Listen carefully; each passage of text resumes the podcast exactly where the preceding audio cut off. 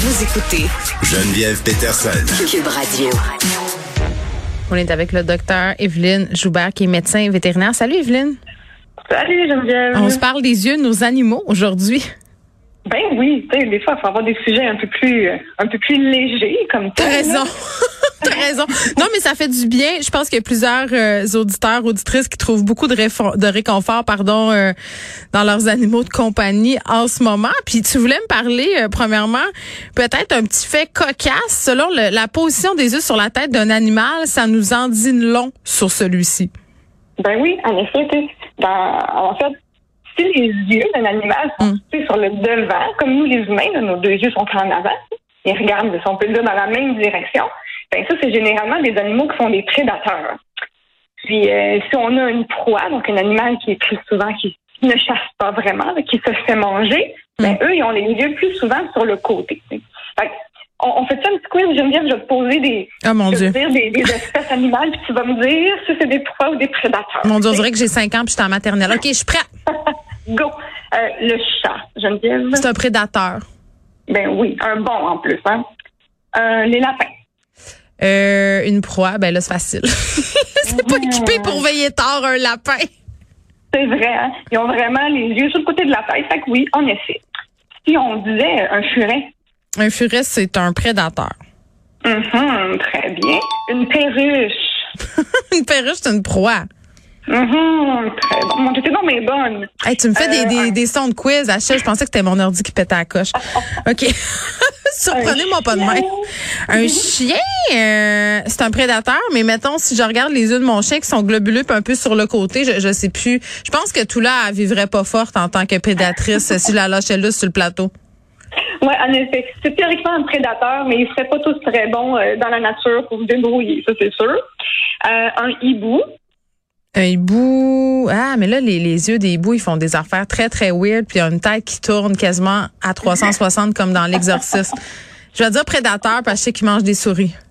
Ben oui, c'est ça. Les oiseaux de proie, hein, c'est quand même des prédateurs, justement, très bien. Puis mon dernier, c'était le cochon d'Inde. Ben clairement, c'est une pro. Là, qu'est-ce que je gagne, Evelyne? Je gagne- Écoute, euh, mon Dieu, toute mon admiration. Je te trouve très bonne. bon. Mais là, pourquoi tu penses que les prédateurs ont les yeux en avant, puis les proies, les yeux sur le côté? Euh, sur les côtés, c'est pour pouvoir voir arriver, justement, les loups et les chiens.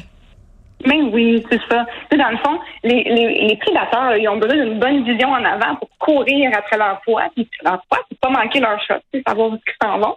Alors que, mettons, un lapin ou un lièvre, dans la forêt, ben, lui, il a besoin d'un super champ de vision élargi pour justement euh, surveiller son environnement, tu sais, très facilement, puis limiter les chances de se faire attraper là, par un prédateur. J'aime ça, euh, j'aime ça, Evelyne. C'est comme si on était à la fois dans les débrouillards, mais aussi dans un documentaire animalier. Donc, on apprend plein de choses sur les yeux. Moi, j'aime ça savoir des affaires inutiles sur les animaux. Donc là, tu me parlais de la position de leurs yeux. Euh, Maintenant, les pupilles peuvent aussi nous en dire long.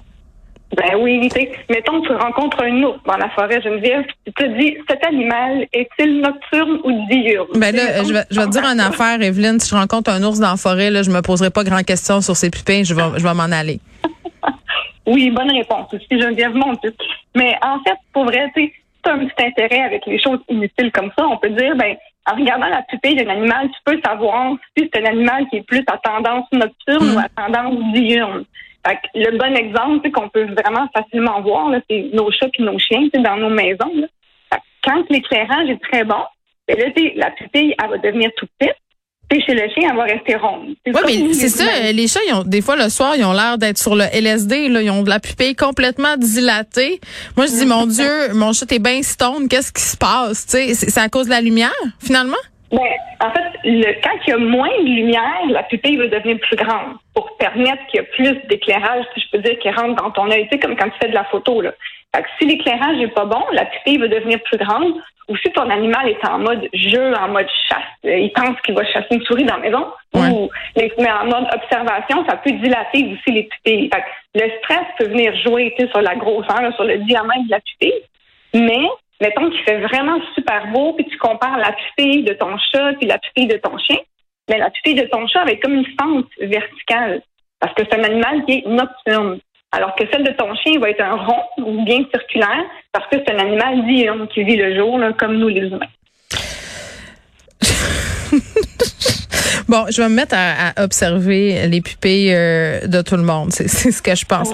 Mais c'est vrai que les, pupilles de mon chat sont une source euh, sans, sans, fin de jokes avec mes enfants. On fait beaucoup de photos de, de ça, puis on, leur met des, des, petits textes pour les faire euh, parler. Bon, troisième affaire, le fun à savoir sur les yeux des animaux. Euh, autre chose cool, ben en fait, ça commence par une autre question pour toi, là, mon Dieu. Euh, tu sais, entre les humains, les chats, les chiens et les oiseaux, qui tu penses qui voit le plus de couleurs? Ah mais ça c'est une c'est comme une question piège puis je n'ai pas la réponse. Moi tout ce que je sais moi il y a beaucoup de préjugés là-dessus là. Moi je pense que les chiens voient en noir et blanc mais là c'est entre les oiseaux puis qui? Puis les humains? Ouais, entre les humains. Mais c'est sûr c'est une pogne. C'est juste c'est les humains, euh, c'est les oiseaux qui voient le plus de couleurs. Peut-être c'est pas les humains. C'est sûr que c'est une pogne.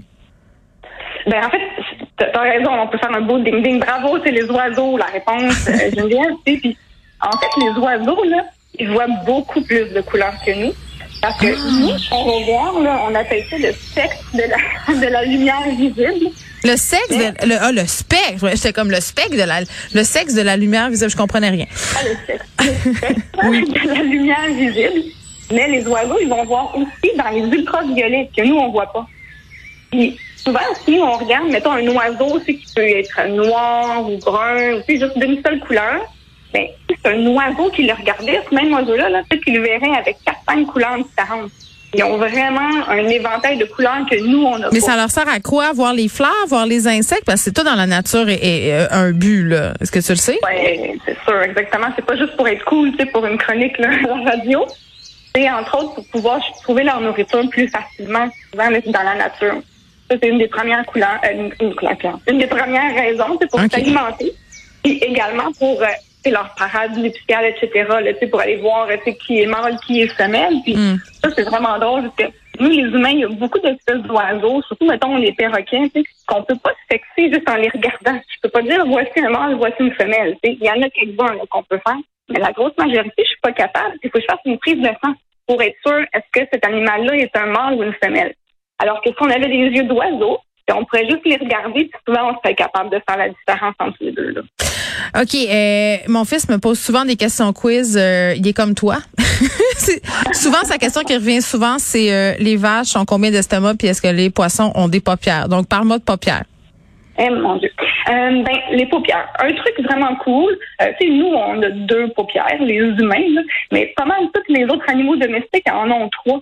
Il y a une troisième paupière à l'intérieur on peut la voir souvent. Des fois, c'est chez nos chats, nos chiens, quand ils sont à moitié endormis, là, puis on voit comme un petit, euh, un petit voile blanc, là, comme sur leur cornée. Là. C'est mm-hmm. la troisième paupière qui est là, qui va aller euh, protéger un peu l'œil et aider aussi là, à, à lubrifier la cornée. Puis chez les chiens, elle est comme située en bas, donc elle est en dessous de la paupière inférieure. Puis chez les oiseaux, ben, elle est située en haut, à l'opposé, comme tel. Puis est-ce qu'il y, a des, il y en a qui n'ont pas de paupières? Ben, les poissons n'ont pas, j'imagine, là? Ce qui est encore plus cool, c'est qu'il y a certains animaux qui n'ont pas de paupières pantoute. Ils peuvent même pas faire un clin d'œil. Ils veulent séduire euh, un mâle ou une femelle de, de, leur espèce. Ils dorment les yeux fermés aussi parce qu'ils n'ont pas de paupières. Moi, j'ai toujours en tête euh, les, serpents puis certains geckos, mais oui, il y a des mm. poissons aussi qui sont comme ça. Là. Qu'est-ce qui se passe, en fait, c'est que comment que leur œil, leur cornée peut être protégée malgré qu'il n'y ait pas de paupières, c'est qu'ils ont comme par-dessus des petites écailles qui sont transparentes. Donc, ils ont comme une lunette, ça s'appelle une lunette précornéenne. Et là, vraiment pour protéger la cornée puis pour la garder lubrifiée. Puis quand ils vont muer, si on pense aux geckos puis aux serpents, ils vont faire une mue, ben cette peau-là va devenir opaque le temps de la mue. Fait que là, ils deviennent aveugles un petit bout. Le temps qu'ils complètent leur mue, puis là, il y a une nouvelle lunette précornéenne, toute transparente, toute belle pour euh, la prochaine, jusqu'à la prochaine fois, jusqu'à la prochaine nuit. Je pourrais pas dire, euh, Evelyne, que j'ai rien appris lors de cette chronique. Merci beaucoup, Evelyne Joubert, qui est médecin vétérinaire. Elle écrit aussi dans le magazine web Flair et compagnie.